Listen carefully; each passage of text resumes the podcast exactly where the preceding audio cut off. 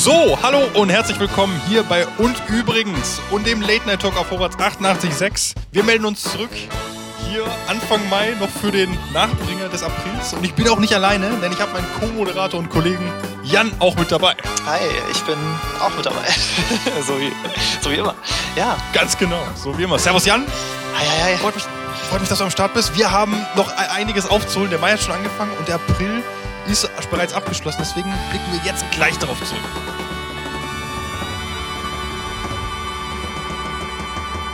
Äh, so, Jan, hi. Hi. Freut mich. Ja, du. Der, der, der Mai ist gekommen. Und, Ah.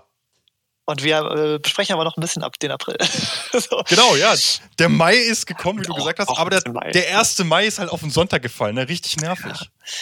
Also das, äh, da, also da habe ich jedes Mal, wenn ich, äh, wenn, wenn das passiert, denke ich dran, wie es in anderen Ländern äh, geregelt wird. Und da, also ne, hier, ich habe sogar in den USA und, und in Großbritannien ist dann der Montag danach frei, ne? Wenn irgendwie, wenn, wenn, wenn sowas passiert. Wenn eigentlich ein normaler gesetzlicher Feiertag, Bank Holiday, nennt man das dann ja. Also das, Genau. das wäre doch mal eine coole Idee. Also finde ich irgendwie kurios. Weil ist, ist das irgendwie unser, unser protestantischer, unsere pro- protestantische Arbetsideologie, die uns, die uns dazu zwingt, eigentlich, weißt du, so äh, Das uns, ist eine gute Frage. uns zu geißeln. ja, ich, Das ist eine sehr gute Frage. ich frage mich, ja. was Max Weber dazu gesagt hätte. Der hat ja viel über den Protestantismus ge geschrieben auch. Ähm, Aber war der Protestantismus ja, nicht ein also amerikanischer Trend oder, oder, oder reden wir jetzt vom Evangelismus? Ja, ja, ich meine ich mein schon äh, Evangelismus, aber das ist, so, geht natürlich äh, Hand in Hand. So, die Puritaner sind ja quasi auch nur eine, ja, quasi radikalere, äh, äh, ja, protestantische Sekte gewesen, so, wenn man es irgendwie so ein bisschen versimpelt. Ja, das stimmt schon. Calvinist ist, glaube ich, der, der Genau, die ne? Calvinisten, ja. Ja. Also, also, also stammend natürlich angefangen im anglosächsischen Raum. Genau, ja. Aber ja, das ist, äh, ist wahr, ja. Wieso, wieso holen wir denn diese Tage nicht nach? Ich meine, du hast schon erwähnt, in England ist das so, in Frankreich ist das so, auch sogar in Spanien ist das so, aber da machen sowieso jeder gefühlt immer eine Fiesta. Also, das, sind, das sind sie alle.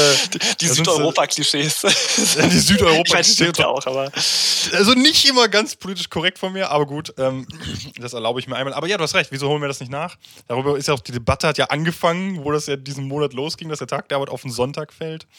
Und dann Gewerkschaften schreien, oh ja, der Montag muss frei sein, wie in Spanien, England oder Frankreich Ja, oder also- Belgien oder was weiß ich, Niederlande. Aber das Ding ist interessant, du hast, Ja. du hast USA erwähnt. Ich war vor kurzem in den Vereinigten Stimmt. Staaten und da arbeiten die Leute auch an einem Sonntag. Sacre bleu. Ja, da ist ein bis- bisschen verschoben. Ich meine, in, in Großbritannien ist ja so Supermärkte und so auch sonntags offen, aber schon auch so alles, komisch. alles so. Ich fand's auch, äh, ich habe ja meinen Erasmus äh, äh, dort gemacht. In, Und genau, in Schottland. Genau, ja. Und äh, also, ja, also äh, das Ding ist so, man muss sich schon vorstellen, da fahren dann auch weniger Busse äh, am Sonntag. Es ist schon so ein bisschen runtergedreht alles. Aber du kannst halt normal einkaufen gehen in, in Aldi oder Lidl oder der Tesco, was weiß ich. Ähm, ja, genau so. Aber äh, ist natürlich, natürlich irgendwie entspannter. Du musst nicht so planen und so, aber ich, ich mag diese deutschen Sonntage irgendwie schon, muss ich sagen. Ich finde das Ja, eigentlich das- ganz das ist- angenehm. Das finde ich schon gut, so dass es halt auch in Frankreich so ist oder in Österreich oder, Ja. oder auch in der Schweiz. Ähm, das ist irgendwie was typisch. ist, ja. Ja, es ist, es ist was typisch so Europa festkontinentales und irgendwie, ganz ehrlich, in Amerika war das schon irgendwie, uh, wenn ich ehrlich gesagt bin, weil, weil die Leute arbeiten einfach ganz normal durch. Also das heißt, die haben nicht Ja, klassischen okay. Ruhetag, den wir haben. Ja. Und die arbeiten auch an einem Sonntag. Die haben natürlich nicht so viel wie wir mit unseren 8-Stunden-Tagen so oder, oder gewisse Geschäfte machen halt früher zu, aber trotzdem denkst du so, boah, jetzt ist schon halt der Vormittag, Mittag schon draufgegangen für und der Nachmittag einen leicht ein, angeknickst. So. Das Mhm. finde ich schon ein bisschen. Das sind schon Mentalitätsunterschiede, die manchmal größer scheinen, als sie. Also größer sind, als sie scheinen. Ja. ja, genau, wenn man denkt so, ja, okay, ist halt der Sonntag ein bisschen anders, aber äh, ich glaube, da, da hast du schon recht, so dass das, ja, ich glaube schon irgendwie so die Lebensrealität sehr verändert auch, so dass das Wochengefühl, sag ich mal so. Ne? Ja, und auch, Ja. auch ich glaube, das, was, was man was man in Amerika, glaube ich, am meisten unterschätzt, ist, glaube ich, so dieses, wie dieses Land vom Kapitalismus geprägt ist. Das ist ja das Land des Mhm. Kapitalismus, des Utilitarismus. Ähm, das ist, also nicht des Utilitarismus eigentlich, es kommt ja aus England, aber dann quasi mit rüber geschwemmt. Ähm, ist schon was sehr, ja, kein Plan. Also für mich persönlich jetzt so als kleines Resümee, wir haben noch gar nicht so selber darüber gesprochen, ist Mhm. war Amerika schon eine Art Kulturschock. Also positiv, wie auch äh, negativ, aber ich muss sagen, die Natur unmaßend beeindruckend. Ja, Aber das, so die- äh, das glaube ich, ja. Die Kultur und so, oder manchmal auch der Mangel an Kultur, weil man darf ja nicht vergessen, das waren ja auch alles mal Europäer vor 250 Jahren, ähm, ist, ist schon unfassbar. Also es ist unglaublich. Also sowohl positiv wie auch negativ. Ähm, hat das- alles seine Ja, Plus-Minus. Ja. das erinnert mich gerade, wo du sagst, irgendwie so kulturelle Veränderungen und so.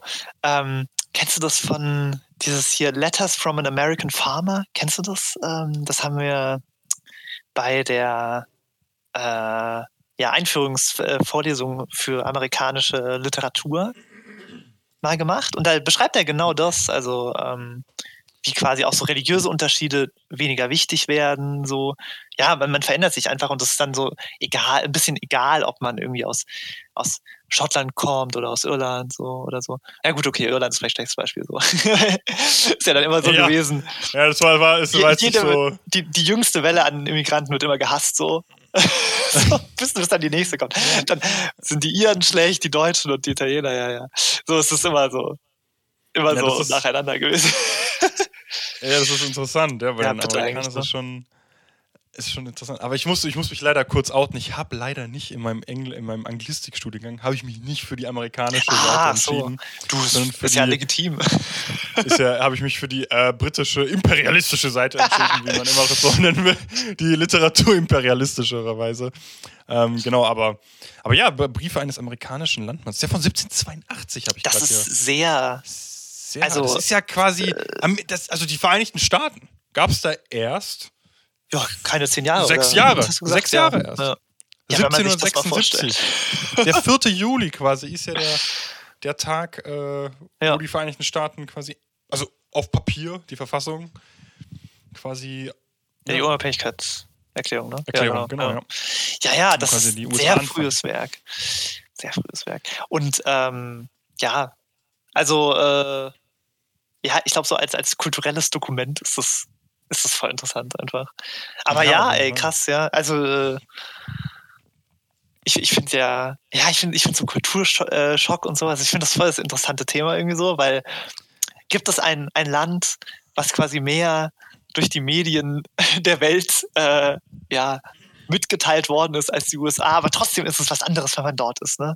Ja, es ist immer was anderes, wenn du dort bist. Weil vor allem, wie du gesagt hast, diese ganze Maschinerie, Hollywood-Fabrik und diese Ideenfabrik, die ist erst, diese, also auch eine Traumfabrik. Ja, klar. Und dann bist du dort vor Ort. Ich war in New York und ich war erstmal extrem überfordert mit allen Eindrücken. Boah, ja, ey. Boah. Weil das erstmal so ein wirklich Wahnsinns-Concrete-Jungle ist. Ja, das ist wirklich Ja. ein, ein, also wenn, wenn in Heart of Darkness der Dschungel da durch die Tiefen des Ja. Urwaldes, da nehme ich lieber den Urwald, da ist noch simpler durchzukommen als, Yo. als diesen Concrete Jungle in, in New York. Oder in dieses, also es ist wirklich unfassbar, man muss sich vorstellen, Ja. in New York leben knapp 12 Millionen Menschen. das ist so krass viel.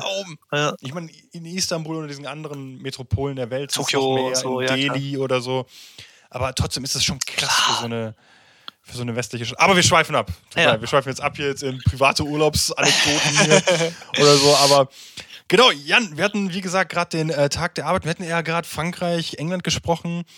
Und ich möchte unbedingt Ja. mit dir über eines der wohl wichtigsten Wahlen jetzt äh, vergangenen Monats äh, in Frankreich reden. Ja. Also wirklich eine europäisch wichtige Wahl. Ja, wir haben äh, Europa hat gezittert und jetzt ist es äh, also was heißt jetzt ist es entschieden, lol. Das ist schon ein bisschen länger entschieden. das ist ein bisschen, ein bisschen Aber länger. es, war- es war, ja, weiß ich nicht, es war so, war so, ja, es, es war ja quasi das, das Rematch von 2017 und das weiß ich auch noch sehr, ähm, ja, lebendig. Denn da war ich im Literaturhaus in Stuttgart. Echt? Gab es einen Livestream? Oder was, Da gab es einen Livestream, das war vom! IZKT. Ähm, das, war, das war super cool. Vom IZKT war das so ein, also in so einer Reihe von äh, ja, äh, also Vorträgen über, über so äh, deutsch-französische äh, Beziehungen auch und verschiedene Sachen, ja, auch, auch teilweise nur über Frankreich und so. Und ja, natürlich, wenn dann die Präsidentschaftswahl ist, vor allem die zweite Runde dann, äh, muss man das natürlich irgendwie einbinden. Äh, genau, und da gab es dann quasi davor, ich, oh, das ist eine gute Frage, ich glaube davor und danach äh, quasi so, so eine Po- Podiumsdiskussion quasi und das war sehr cool. Und deswegen habe ich das so richtig, richtig krass präsent, weil ich glaube, das ist das niceste Setting, wo man so eine, so eine Wahl miterleben kann quasi. Ja, ähm, wieso? Genau. Damals kannten wir uns leider noch nicht, sonst, hätte, sonst wäre wär ich gerne mitgekommen, wenn du mich eingeladen hättest. Das klingt aber fantastisch, muss ich sagen. Gab es sowas bei der jetzigen Wahl? Nee, oder? Ähm, das weiß ich nicht. Also das IZKT macht ja immer solche äh, Veranstaltungsreihen.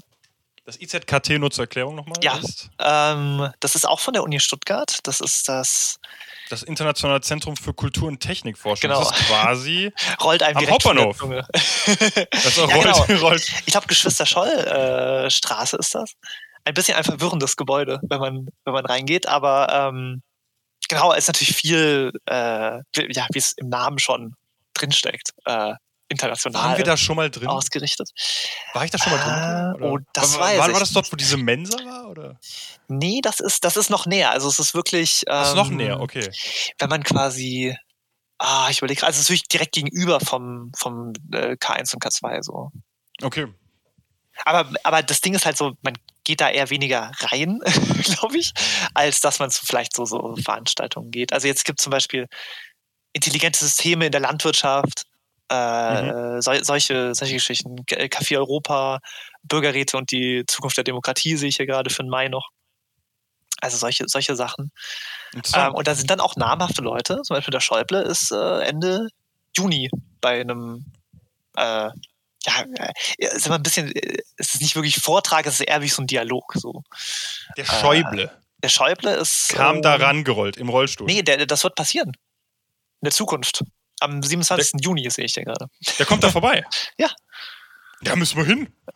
Ja, da bin ich ja auch, äh, bin ich ja auch äh, hier. Achso, so bist du das. Du bist auch da. Also, ja doch, ich hatte eigentlich, glaube ich, schon so, ich hatte es jetzt noch nicht, noch nicht festgemacht, aber ich glaube, da äh, klingt eigentlich gut so. Ich, ich, ich habe gehört, du führst dann ein Interview mit. Äh, ja, genau. Mit, mit Schäuble. dann haben wir gleich schon mal hier. Äh, über politische Jugend verknüpft mit, der, mit dem Elder Statesman sozusagen. Ich sag dann, wie, wie sind Sie eigentlich mit Varoufakis umgegangen? ja, den Teufel werde ich tun, das mache ich natürlich nicht. Nein, nein. Aber, den Teufel werde ich tun. aber das wird, glaube ich, sehr interessant. Äh, da geht es um Wissenschaft in der Demokratie.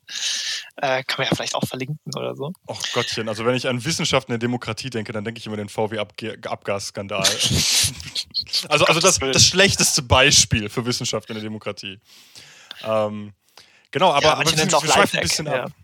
Ja, eigentlich geht es um die Wahl, ey. Aber genau, deswegen, äh, im, äh, das IZKT hat äh, sich dann auch mit damals mit der 2017er Wahl beschäftigt in Frankreich. Und deswegen habe ich das sehr präsent. Also dieses, man muss sich ja auch vorstellen, so die Stimmung, der Vibe war ja so, oh, oh nein, äh, kommt jetzt nach Trump und Brexit noch irgendwie Le Pen, so die, die, die unheilige Dreifaltigkeit der, der Katastrophen der westlichen Welt, so ungefähr.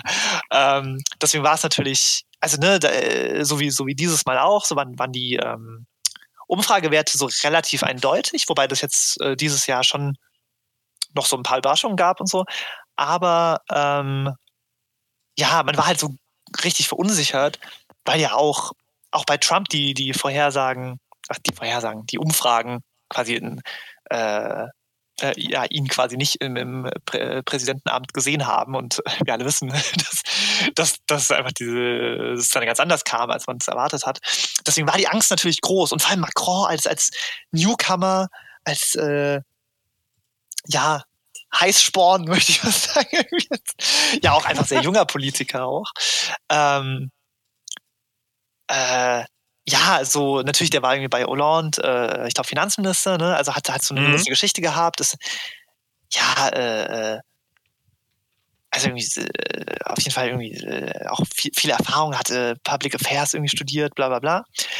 Ähm, aber so dieses auch, dass es so eine neue Partei war, also das war ein krasser Moment, glaube ich, in der französischen Geschichte. Äh, das kann man sich irgendwie ja, irgendwie so in Deutschland habe ich das Gefühl, so da verändert sich das Parteiensystem nicht so, so schnell und so, so volatil, ja. Also wir haben dann eher so, weiß ich so, die, die Grünen haben dann auch so ein bisschen, bisschen gebraucht, bis sie mal bei der Regierung waren und jetzt wieder und so. Da haben wir ja auch äh, viel drüber geredet in der Sendung auch schon. Aber in ja, Frankreich ist das viel volatiler, ja. Ja, in Frankreich ist das viel volatiler, weil sie sind auch deutlich, also das hat auch irgendwie auch einen historischen Grund dafür. Also, also bis auf natürlich Charles de Gaulle, der war ja irgendwie so in den 60er Jahren quasi, als die EU noch in ihren, äh, sag ich mal, oder die EEC, wie das damals heißt, hieß, die EEC. Also Äh, Stahle, Kohl genau. und, Ja. und Kohle. Die Montanunion.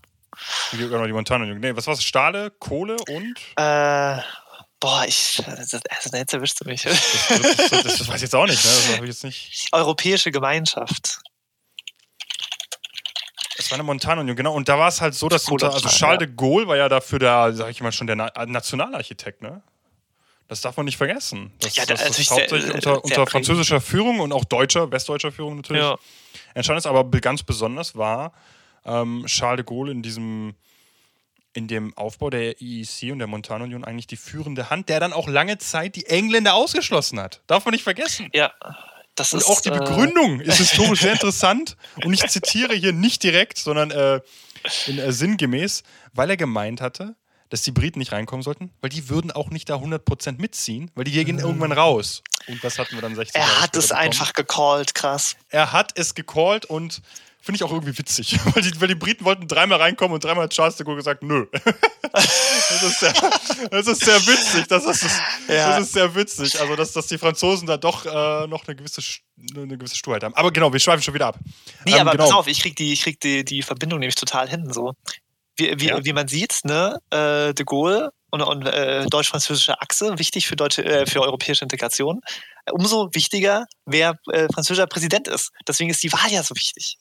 Ja, das stimmt. Also du lenkst auch Europa damit mit. Total, Und einen sehr, sehr wichtigen, ja, sehr, sehr wichtigen Punkt. Ich meine, jetzt die Wahl in Macron ist jetzt erst der erste Kandidat nach fast 20 Jahren, der direkt auf seine Ja. folgende Amtszeit noch eine Amtszeit bekommt. Davor Nur- waren nur ja Jacques Chirac. äh, nur 2002. Jacques Chirac.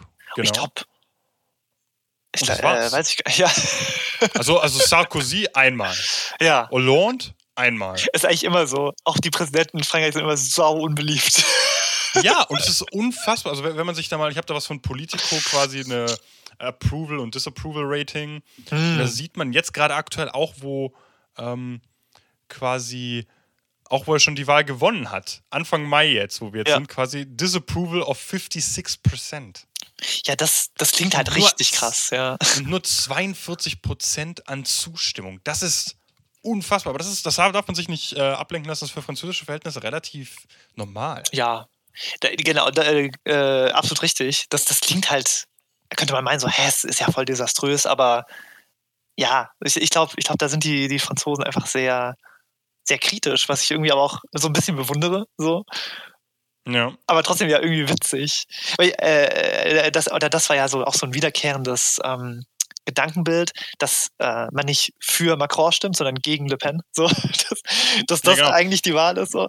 Und das ist ja auch dann wieder, ja, also das war 2017 äh, äh, ja ganz ähnlich. Also es war wirklich so ein bisschen, ja, also es hat sich sch- schon eigentlich wiederholt. Nur dass dieses Mal ähm, äh, Jean-Luc Mélenchon eben ja einfach einfach viel viel näher rangekommen ist an die beiden äh, ja äh, also an an, an, an Macron und Le Pen so da war der Unterschied ist, ist ja wirklich Ja. äh, glaube ich äh, nicht nicht mal zwei Prozent also das ist ja wirklich Nee, und das, das darf man nicht vergessen, Spannend, dass, äh, dass äh, Mélenchon, den du gerade erwähnt hast, äh, der, der linkspopulistische Kandidat Ja. oder linkspolitischer Kandidat an sich, ist ja auch generell EU-skeptisch, was ja auch interessant ist für Frankreich, weil Le Pen sieht das auch genauso. wobei ihre Position sich schon so Ein bisschen so differenzierter ist, auch, klar. auch äh, quasi ähm, äh, so äh, äh, sich deradikalisiert hat. Also sie war vor, äh, vor acht oder vor zehn Jahren war sie noch viel, also weißt du, äh, sowohl Austritt aus dem Euro, auch aus der EU und jetzt ist es, ah nee, man muss es re reformieren und so. Also da, ja, da ein bisschen gemäßiger. Ja, das ist ja auch aber, aber ich glaube, glaub, das, liegt, ja. ja. aber ich glaub, das liegt auch noch an ihrem Vater, so dieses, äh, dieses ähm, oh je, also ja. Jean-Marie Le Pen. Gottes Willen. Äh, das glaube ich, glaub, ich, das ist auch so, so die Legacy von ihrem Vater, so ein bisschen von dem Front National, dass sie sich davon jetzt auch distanziert. Da gab es auch Streit innerhalb der Familie, hat man in der französischen Presse Mm. mitbekommen, dass sie dann auch vor Jahren dann quasi, Stimmt, ja. die haben ihn ja auch quasi, äh, also auch, also familiäre Streitigkeiten gab es da eben. Und natürlich tritt sie ein politisches Erbe an und will jetzt halt versuchen. Sie, ganz ehrlich, wenn wir auch mal die Wahlen jetzt vergleichen, wir hatten den ersten Wahlgang jetzt für die 2022er Wahl.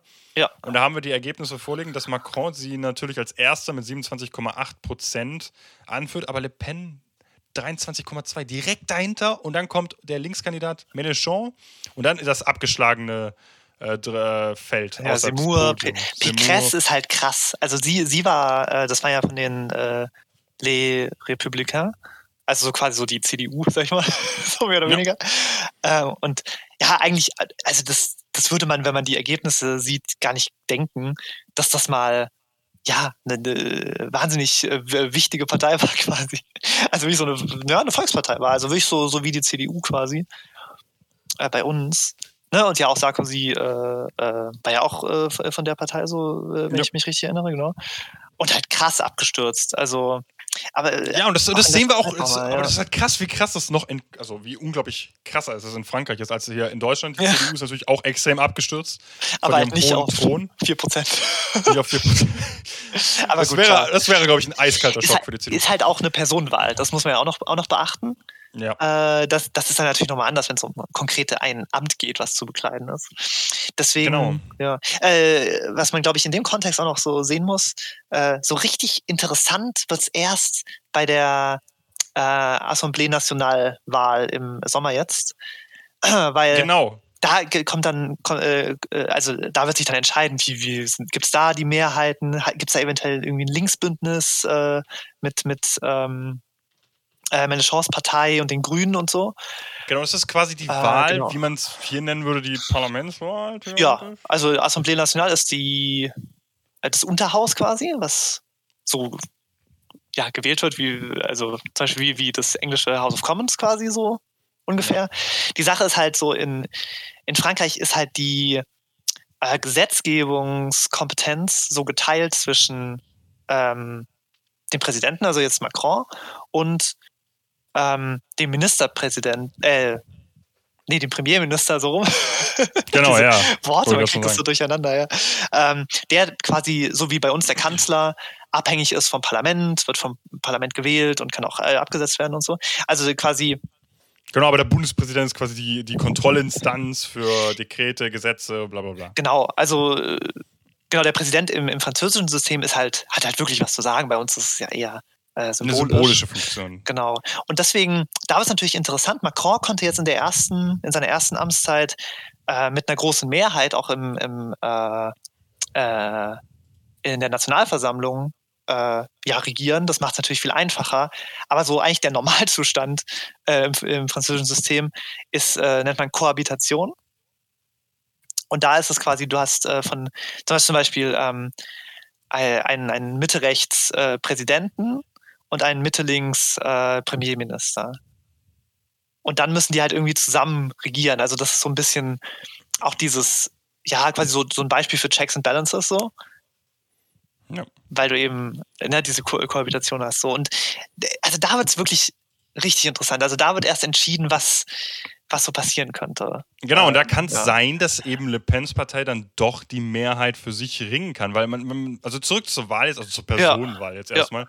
Wenn wir jetzt nach diesem ersten Wahlgang, den wir hatten, 27,8 Prozent für Macron, Le Pen 23,2. Wenn man es mit dem Vorjahr vergleicht, dann ist das äh, krass, weil da war es auch nicht so weit auseinander. Da war Macron mit 24, also nicht vorher, sondern die letzte Wahl 2017, ja. war Macron mit 24 Prozent und Le Pen mit 21,3 Prozent. Und dann jetzt in der Stichwahl quasi von, von vor ein paar Wochen hat Macron eben diese mit 58,54 Prozent gewonnen und Le Pen im Vergleich zu 2017 jetzt auf 41,46 Prozent. 2017 hatte sie ein Stichwahlergebnis von 33,9. Auch sie hat massiv Zuspruch mhm. gewonnen. Und das, glaube ich, ist aus dieser Präsidentschaftswahl, also rein Person, weil wie du sagst, das Unterhaus, was dann gewählt wird, wird dann jetzt nochmal in den kommenden, äh, also jetzt in ein paar Monaten, wird dann nochmal wirklich klaren Punkt setzen, worauf sich jetzt Frankreich dann regierungstechnisch eben stützen wird. Ja. Aber wir sehen schon, dass eben ja, jetzt, jetzt heißt er nicht mehr Front National an sich, aber wie heißt denn jetzt Le Pen's Partei? Die haben sie auch ähm, Rassemblement National. ich, ja, ich, ra, ra, ra, auf, auf, auf dem äh, auf den englischen Quellen wird es auch übersetzt, was mich noch mehr verwirrt. Das ist so komisch. Rassemblement. Also National. Rally auf, auf Englisch. Finde ich immer witzig, weil Macrons Partei übersetzt man nicht, weil das wäre einfach Let, Let's Go Republic. das klingt halt extrem witzig. Ich glaube, wenn man ähm, äh, La République en marche. ja, äh, hier, äh, Ist, ist komisch. Let's go Republic. Ja, die- auf Deutsch äh, It would, it would be a bit more American, actually, if you would say it like that. Aber, aber Ja, ist noch ein anderes Thema. der, der Klang funktioniert nicht. Aber das ist auch interessant, dieses Branding. Also, ja, weiß nicht, ist halt auch, ich finde das so nice, oder so, also ich finde das ein nices Branding auch. Also einfach, das ist irgendwie äh, ein starkes Branding, meine ich damit. Ähm, irgendwie dieses, also wenn du sagst La Republik äh, en Marche, ist halt irgendwie so, man beansprucht irgendwie so, also da steckt voll viel drin, so dieses äh, Prog Progressive irgendwie, auch so, dass man so sagt, ja, okay, wir verkörpern irgendwie die, äh, quasi den, den richtigen Geist der, der Republik Ja, das- zum Beispiel. Ja, da, ist auch was Revolutionäres irgendwie drin. Auch, Genau, auch so eine Art, diese französische Diese historische äh. Unabhängigkeit, Ja. ja. genau, diese historische Dimension, genau. Hm. Das ist ähm, etwas sehr Interessantes, was da mitschwingt. Aber Ja. ich möchte jetzt auch nicht gar nicht, ich möchte jetzt gar nicht zu sehr jetzt auf, auf den Parteinamen drum. Ja, klar. drum. Aber ich, ich finde es interessant, glaube ich, die Beobachtung. Ich hatte den Artikel geschickt von äh, Mhm. Telos, was auch nochmal ein französischer Artikel, also rein französisch, den müsste man sich theoretisch dann übersetzen lassen, wenn das Deep L, jemand jetzt. guter Tipp. Deep L. DeepL Ja. als Übersetzungsplugin. Deep L, nee, das ist eine Webseite. Das ist ein, äh, tatsächlich ein deutsches äh, Unternehmen. äh, als Alternative, als bessere Alternative für äh, Google Translate. Ähm, ich schicke dir den Link kurz. Ähm, das generell für so Texte, größere Texte ist das ein ganz nices Tool. Ähm, ja, Punkt. Ja, gut. da, kann man, da kann man ganz gut äh, äh, ja, so Artikel und sowas, wenn man, wenn man da ein bisschen reinschauen will. Ich mache es oft für äh, Musiktexte, geht's auch. Ja, das ist super. Ja, das war, jetzt unsere kleine Schleichwerbung von und übrigens. Aber wir sind, ich möchte Disclaimer, wir sind nicht bezahlt von DeepL. Wir haben das, Das ist- Das ist ein, ein ehrlicher Tipp. ein ehrlicher Tipp. Der kommt vom, vom, Das benutze ich aus, aus dem tiefsten Herzen kommt der. Ja. Aber ja, ähm, ich, ich habe dir diesen Artikel geschickt ähm, von Telos, der französischen, ja, ich würde schon sagen, gehobeneren Magazin. Sozusagen sowas wie bei uns äh, in, in Deutschland jetzt als Äquivalenz, weiß nicht, also jetzt nicht ganz das Philosophie-Magazin, aber geht in die Richtung, ist schon eher geisteswissenschaftlicher und Mhm. und auch äh, Polit Politik ist theoretischer. Und da wird auch eben genau diese Problematik, die du gerade wundervoll erklärt hast, ist eben mit der Wahl des äh, Unterhauses, was Ja. eben eigentlich entscheidender ist für, eine, für einen Regierungs äh, Telos, die Website, der Name der Website. Und da und die Wahl war, war jetzt wann nochmal? Ähm, die ist Des auch äh, dieses Jahr, ich meine im äh, Juni auch schon. Im Juni, okay, das ist ja bald schon. Also das ist, geht ruckzuck vorbei. Und da wird sich jetzt eigentlich klar machen. Nur, nur meine Sorge ist, weil, weil man hat ja so das, also nicht Sorge, aber in dem Sinne, wenn man jetzt auf 2017 und 2022 guckt, diese Ja. Jahre, man sieht, wie Le Pen oder generell diese, sage ich mal, rechtskonservative Position natürlich immer mehr Aufmerksamkeit gewinnt und auch natürlich Grips und Grip in der Bevölkerung. Sozusagen. Mhm. Es ist wirklich nachhaltig drin. Da denke ich mir auch so, ist das jetzt wirklich ein Sieg für unsere, ich nenne es jetzt mal, äh, westlich gemäßigte Führung einer liberalen Demokratie Ja. oder verfallen wir doch in, manche würden es einen Rückschritt nennen oder einen dialektischen Fortschritt, was auch immer, wie du es bezeichnen möchtest, Ja. dass je, jede Art von Wechsel halt irgendwie auch äh, unabwendbar ist. Ähm, ist das wirklich ein Sieg für Macron? Würdest du das wirklich so lupinrein bewerten, obwohl das, der die Stichwahl Uh. deutlich knapper ausgefallen ist? Ja, ja. Das ist eine richtig gute Frage. Ich glaube, das kann man echt erst, äh, ja, wird man echt erst sehen müssen, weil äh, die Sache ist ja irgendwie so, je nachdem, wie sich dann so die, die Mehrheiten verteilen im, äh, in der Nationalversammlung, ja, muss halt, muss halt Macron irgendwie auch so äh, Kompromisse machen. Also zum Beispiel irgendwie, ich, ich kann mir nicht vorstellen, dass diese, äh, das Rentenaltererhöhung oder so, glaube ich nicht, dass das kommt. Damit hat er ja Ähm. geworben im Wahlkampf. Und jetzt passiert das nicht. Das hat, der hat doch viele Themen von Mélenchon abgeguckt jetzt im Wahlkampf. Ich weiß nicht, ob es dir aufgefallen ist. Äh, da, äh, das um- weiß ich jetzt nicht so genau, aber ähm, um- um- das ist auf jeden Fall so ein ja. Streitpunkt, der, glaube ich, also ja, kennt man ja auch von, von hierzulande, dass äh, Rentenaltererhöhung ist ja nie beliebt. So. von daher, ähm, ja, äh, interessantes Ding, aber so, du, du brauchst halt, äh, brauchst halt dir dann die Mehrheiten und so. Deswegen, das, äh, das wird noch richtig interessant. Oder also die Frage ist irgendwie so, weil Macron hat ja so immer die, die äh, ja, auch so das Strate äh, Strategie gehabt.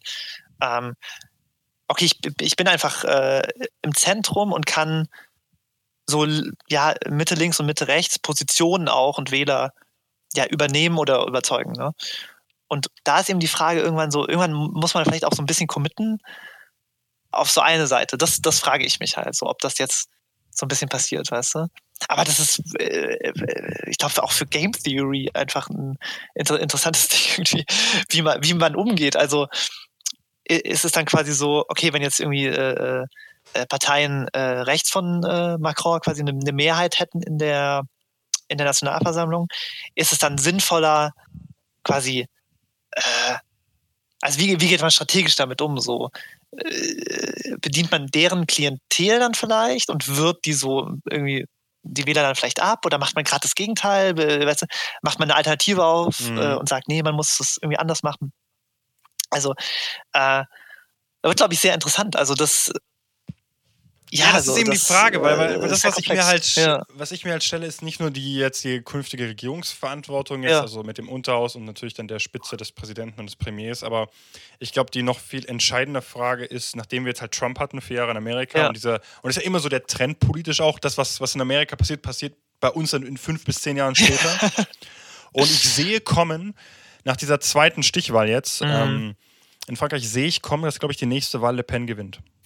Uh, das, und ich bin mir da ja. sehr, sehr sicher, weil ich habe das Gefühl, dass ähm, der Sieg, also viele CDU-Politiker, SPDler waren natürlich erfreut und erzückt, ja. dass natürlich Macron da als Premier und auch, auch, auch, auch die Europäische Kommission, dürfen wir nicht vergessen. Ja, klar, ja. Äh, von der Leyen und, und der ganze, das ganze Geschwader da an auch äh, internationalen Politikern aus Frankreich, aus Italien und sonst wo, ja. freuen sich natürlich, dass äh, eines der wichtigsten Partner natürlich weiterhin in dieser, wie du es gerade gesagt hast, dieser Art, ich nenne es mal diese Merkel-Position, du bündelst halt alle Parteistimmen ja, irgendwie, stimmt. aber, ja. aber, hast halt, aber hast halt keinen eigenen Namen mehr. Also ist schon fast eine Ironie, äh, dass quasi der Name der Partei wirklich La République en Marche, en Marche ist, aber gleichzeitig irgendwie, wofür steht das? Was, was bedeutet das? Und das ist nur so eine, ähm, nur so eine, also ein Platzhalter ist für was auch ja. immer gerade in ist. Und das ist halt die Frage. Weil wir haben ja gemerkt, bevor jetzt Macron quasi jetzt, ähm, bevor seine Präsidentschaftswahl in die ja, seine erste jetzt quasi zu Ende gegangen ist, hat er quasi schon die Weichen gestellt, also ökonomisch und energiepolitisch für seine zweite. Also massives mhm. Investment in Atomkraft, ja. Äh, eine weitere Unabhängigkeit der Energiereserven zu den USA, generell eine Emanzipation der US-Politik. Was ja, was ja nicht gerade überraschend ist, weil viele Amerika äh, nicht amerikanische, sondern französische Innenpolitiker sich auch darüber aufgeregt haben, dass wir natürlich immer noch so abhängig sind in vielen militärischen Fragen von den Amerikanern. Mm, mm. Man wünscht sich halt eine eigene europäische Sicherheitsarchitektur, was ja, ja auch jetzt im Zuhängen jetzt der folgenden Konflikte, die wir auch haben, ähm, auch ja in gewisser Weise auch irgendwie gerechtfertigt ist. Es ist halt die Frage, wie wird das sein, wenn Le Pen in fünf Jahren theoretisch wirklich Kopf an Kopf um die letzten paar Stimmen und das dann gerade so gewinnt. Und das kann passieren. Boah, das, und dann, ja, ja. Und dann, und dann Fall, werden wir uns ja. darüber aufregen, wieso ist das nicht früher passiert bei uns? Weiß ich meine? Was jetzt, was ich habe das Gefühl, was jetzt passiert, ist quasi, wir, wir, wir tun nochmal, oh, gerade so geschafft über die Ziellinie, atmen aus mit, mit äh, Seitenstechen, haben es gerade noch irgendwie geschafft dass die äh, bösen äh, Rechtsextremisten jetzt doch nicht irgendwie ins äh, Parlamentshaus reinziehen oder wer auch immer, wie, wie auch immer die Medien sie bezeichnen oder was sie dann auch für Dinge formen. Aber gleichzeitig denken wir uns, was machen wir dann besser? Also wenn wir immer unser altes, altes System machen, so wie à la Merkel, ich habe das Gefühl, mhm. danach wird halt ein größeres Vakuum entstehen, was vielleicht äh, Schlimmeres vorbereiten kann. Das ist, glaube ich, ja, das ist darf man nicht vergessen. ein wichtiger Punkt, ja. Das irgendwie so, also jetzt ist ja die, die äh, gibt ja auch ein Limit für die, für wie viele ähm, Amtszeiten Präsident in Frankreich haben darf. Und das sind zwei. Also Macron kann auch nicht noch, noch mal antreten. Ähm, deswegen, also die nächste Wahl wird, auf jeden Fall spannender, um das mal Ja, und, neutral und, zu formulieren. deswegen, deswegen sehe ich da Le Pen mit sehr, sehr guten Chancen. Ich meine, sie wird da auch deutlich noch mal älter sein, aber ich glaube, sie will das unbedingt. Weil Ja, sie, das- weil sie sieht ja. selber an den Ergebnissen. Sie hat alleine knapp 8% gut gemacht. Das stimmt. Die 8%, die Macron verloren hat, hat sie, hat sie eingepackt. Ja, ja ey, wird ein spannendes Ding. Also was man aber auch nicht irgendwie äh, vergessen darf, ist, natürlich gibt es auch innerhalb der, der Partei dann irgendwie äh, auch viel Kritik an ihr und so. Also Ja, das ist. äh, so genau blicke ich da ehrlich gesagt auch nicht durch. Ne? Aber das ist ja auch, also es ist jetzt nicht unbedingt komplett gegeben, dass sie auf jeden Fall auch die Kandidatin dann nächstes Mal wird. Aber ich sehe natürlich, ähm, äh, das, also ich äh, se- sehe das als ähnliche, ähnliche Ge- äh, Möglichkeit und Gefahr, so äh, was du gerade beschrieben hast. So. Deswegen ja, also, also das. Ja, das wirklich, äh, wirklich interessante Stichwahl wäre natürlich äh, Le Pen äh, Show gewesen, glaube ich. Naja, ich. Ich, also da wüsste ich gar nicht, was passiert. So. Weil das, ähm, ja, so, das, das wäre halt, ähm, ja, ich glaube auch für für Leute wahrscheinlich eine schwierige Wahl. So. Ja, also die Wahlbeteiligung war auch nicht so hoch, wenn ich es noch Ja. in Erinnerung hatte jetzt. Es war nur bei knapp Das äh, ziemlich wenig gewesen. 60, äh, zwischen 60 und Ich 70 glaube Prozent. glaub 72, aber das ist ziemlich wenig für Das Frankreich. ist schon, ja, es ist schon ziemlich. Ja, Leute sind, glaube ich, auch so ein bisschen. Ja, ein bisschen durch irgendwie. Ich glaube, ich glaube, das ist halt so das Ding, ne? Wenn du halt auch wie bei Merkel während ihrer langen Amtszeit, Ja. ähm, ist es halt auch manchmal zu gewissen Einknicken der Wahlbeteiligung gekommen, weil sich halt auch gewisserweise nicht viel verändert, wenn immer dieselben regieren, ohne Wechsel auf Veränderung. Aber gut. Ähm, so viel zum französischen Teil unserer Sendung. Ist auf jeden Fall interessant, was jetzt in den nächsten fünf Jahren passiert. Und ich möchte dich auch noch kurz ansprechen für deutsches Innenpolitikum, was wir ein bisschen verpasst haben, Mhm. weil im April ist auch einiges passiert. Ich weiß nicht, ob du es mitbekommen hast mit dem Rücktritt der Bundesfamilienministerin Anna Ja. Spiegel. Das, also, das ist man ja gar nicht mehr gewohnt in Deutschland, dass äh, Politiker zurücktreten. Ja, absolut. Ne? Also auch, auch so Ja, früh noch. Scheuer, also, Scheuer verballert die Pkw-Maut und was weiß ich was Absolut. alles. Ja, aber da, da habe ich auch gelesen, ne? da kommt, kommt vielleicht auch noch was. Naja. da kommt noch was juristisch auf ihn zu und ich bin irgendwie froh, weil da, da kommt er auch nicht. Ah, Er das- hat sich auch wirklich komm. durchgeschmuggelt. Da, da sagt man, das ist der Andi, das passt schon. Das, da, kommt, da kommt der Scheuer kurz beim Söder ins Büro und sagt: Servus. Ja. Ja, oh mein Gott, ich, Markus, hoff, ich wie, hoffe nicht, wie, wie, wie machen wir das jetzt? So? wenn Markus Söder ein Kanzler ist, genau. Ähm, innerhalb der nächsten Monate einfach. Ey, das kann Ähm, sein.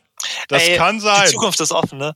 Ja, Ey, ähm, nach Scholz, Digga, nach Scholz. Ich kann mir keinen, Gott. also wirklich, also wirklich, ich kann mir keinen charakterschwächeren Kanzler vorstellen als Scholz.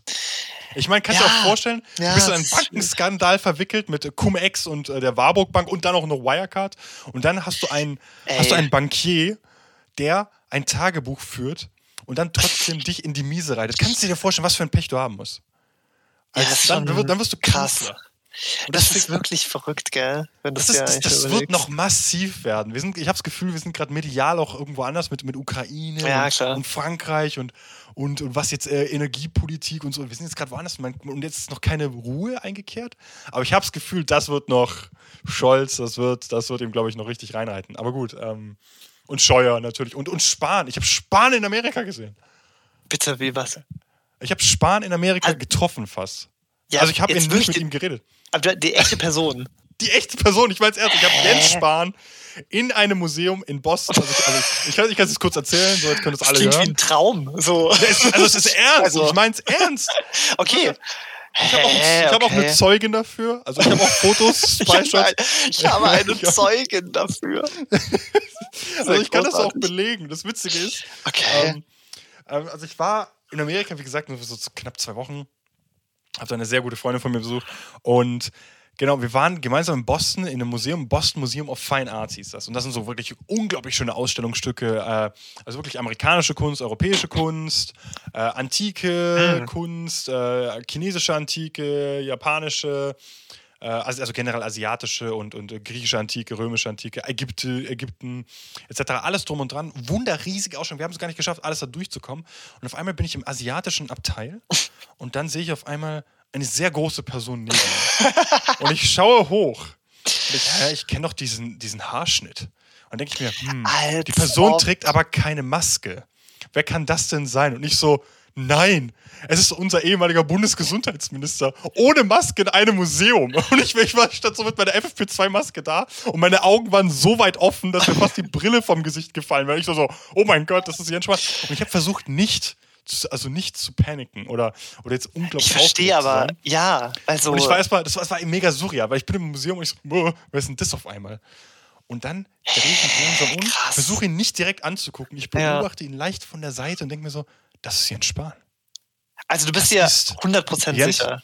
Ich habe auch Fotos, Okay, ich werde ja, dir auch noch ich, zeigen. ich glaube es dir, Das es ist so eine krasse Geschichte. es, es, ist, es, ist, es ist unglaublich. Es ist Jens Spahn. Ich, ich, ich habe das auch da, da geschrieben an dem Tag. Ne? Ich habe es auch geschrieben. Echt? Oh Gott, das habe ich, Ich habe irgendwie. ich hab das, ich hab das glaube ich, per Signal geschrieben und ich habe es dann gesehen und ich war, ich war schockiert. Und ich habe es dann erstmal ähm, meiner Freundin so gezeigt, so ein Bild, und ich sagte so, das ist Jens Spahn. Und sie so, nein, wer ist, wer ist denn das? Und ich so, das ist der ehemalige Bundesgesundheitsminister.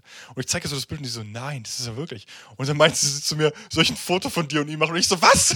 Willst du ein Foto mit ihm machen? Imagine, mit jemandem, mit jemandem einfach so. Teil der Massenskandal ist, ja, hier in Deutschland. Ich meine.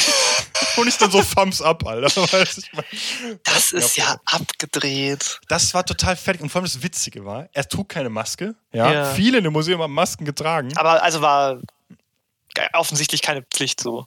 Aber so. es war keine Pflicht, aber Ja. viele haben eine Maske ja, getragen natürlich. Würde ich auch wahrscheinlich. Und, und äh, das Witzige war, er ist ja homosexuell. Also da habe ich nichts auszusprechen. Ja, er hat einen Ehemann.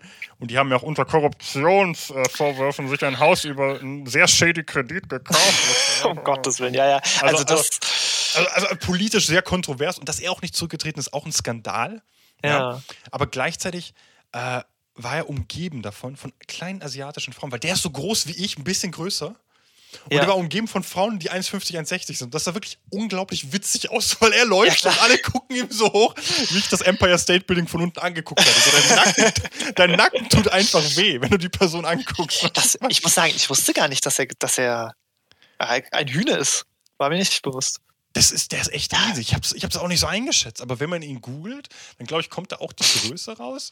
Und er ist, glaube ich, 1,93, 1,94. Ja, das ist schon ordentlich. Er ist ein paar Zentimeter größer als ich, so wie ich das richtig einschätze.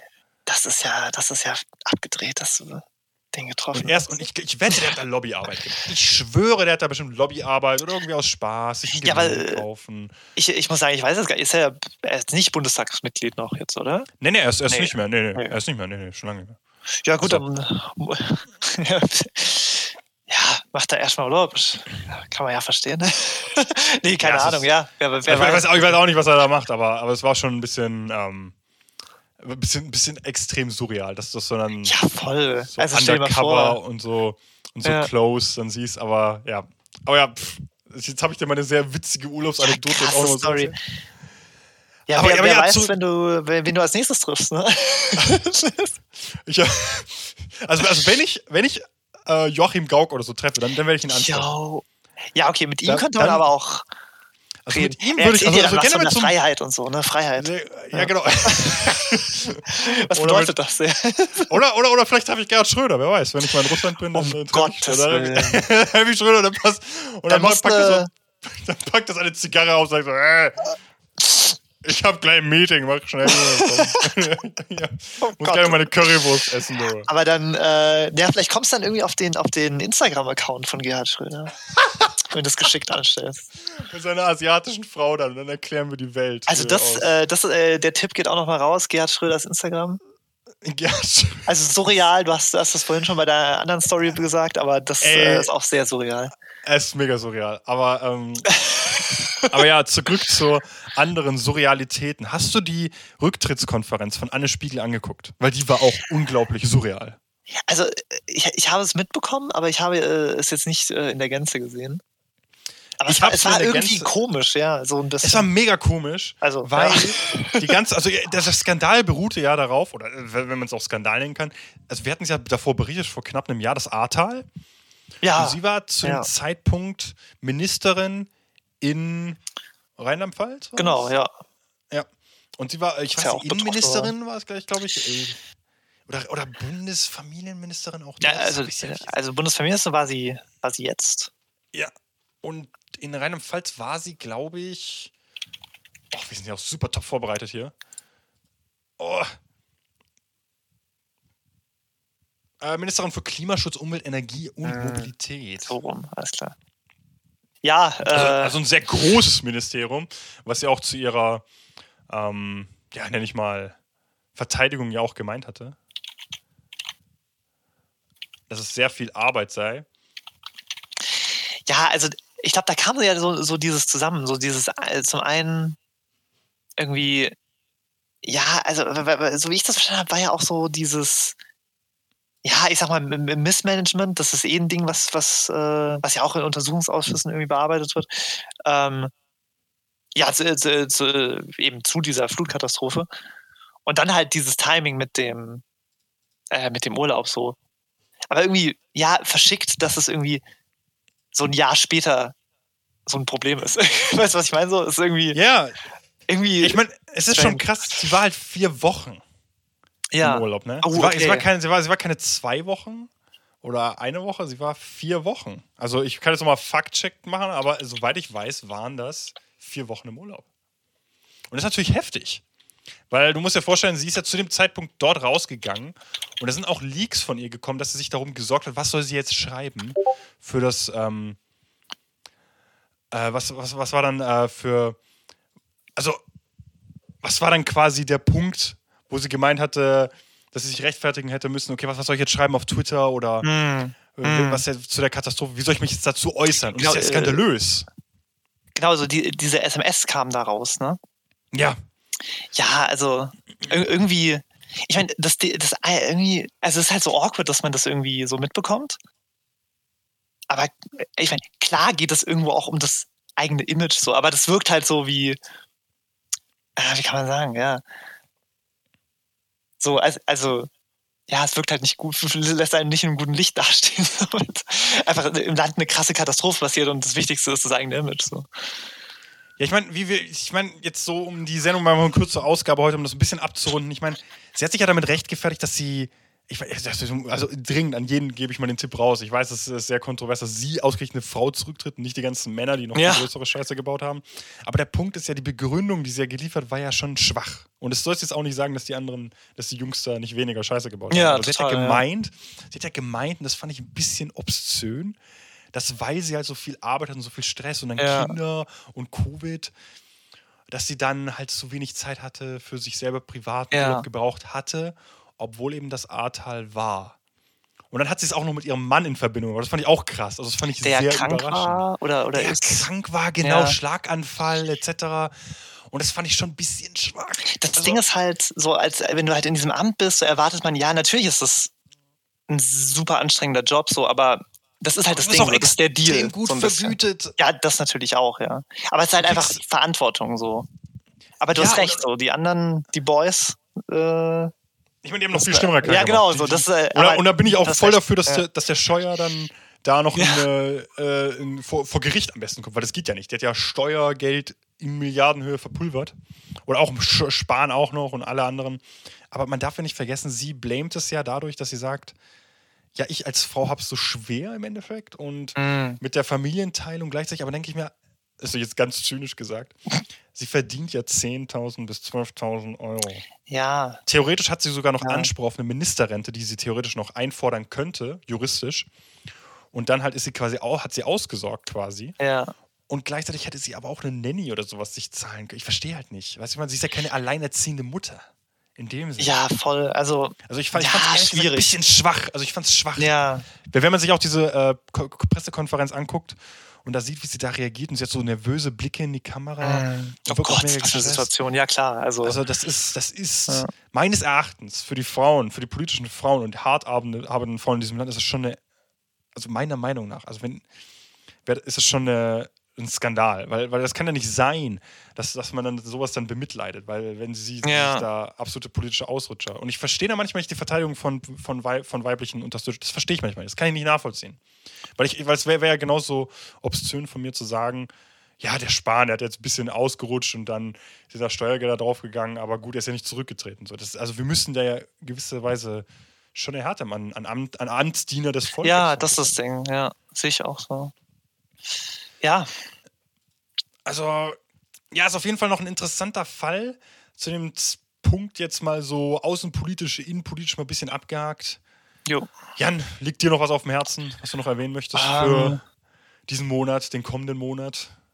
Ja, kommender Monat. Ich, ich überlege gerade. Ähm, du, ich hab, spontan habe ich jetzt gerade nichts. Ich werde auch bald reisen. Das ist aber privat. Ja, ist, es, ist es privat oder ist es. Politisches. Ja, ich meine, das, das äh, betrifft jetzt nur mich, meine ich damit. Achso, ja, aber ich, ich dachte, das wäre von der Uni. Achso, das ist, äh, es hat es, äh, im akademischen Kontext, ja. Werde ich Genau, nach, äh, nach Finnland gehen. Deswegen, ich, Genau, bin, ja. ich bin sehr gespannt. Wird, wird, wird Finnland, äh, werde ich äh, ein, Nicht-NATO-Mitglied betreten und ein NATO-Mitglied verlassen, wenn ich. Uff, ich hoffe für dich, ich hoffe für dich, dass es kein NATO-Mitglied Ach, die machen das im äh, Juni, keine Sorge. ich Aber hoffe soweit ich weiß, ist das der Plan, ja. Ich habe ich hab, ich hab ganz schlimme äh, Vorahnungen ähm, zum Dings. Jetzt ganz kurz noch zum Abrunden. Den offenen Brief, hast du mitbekommen?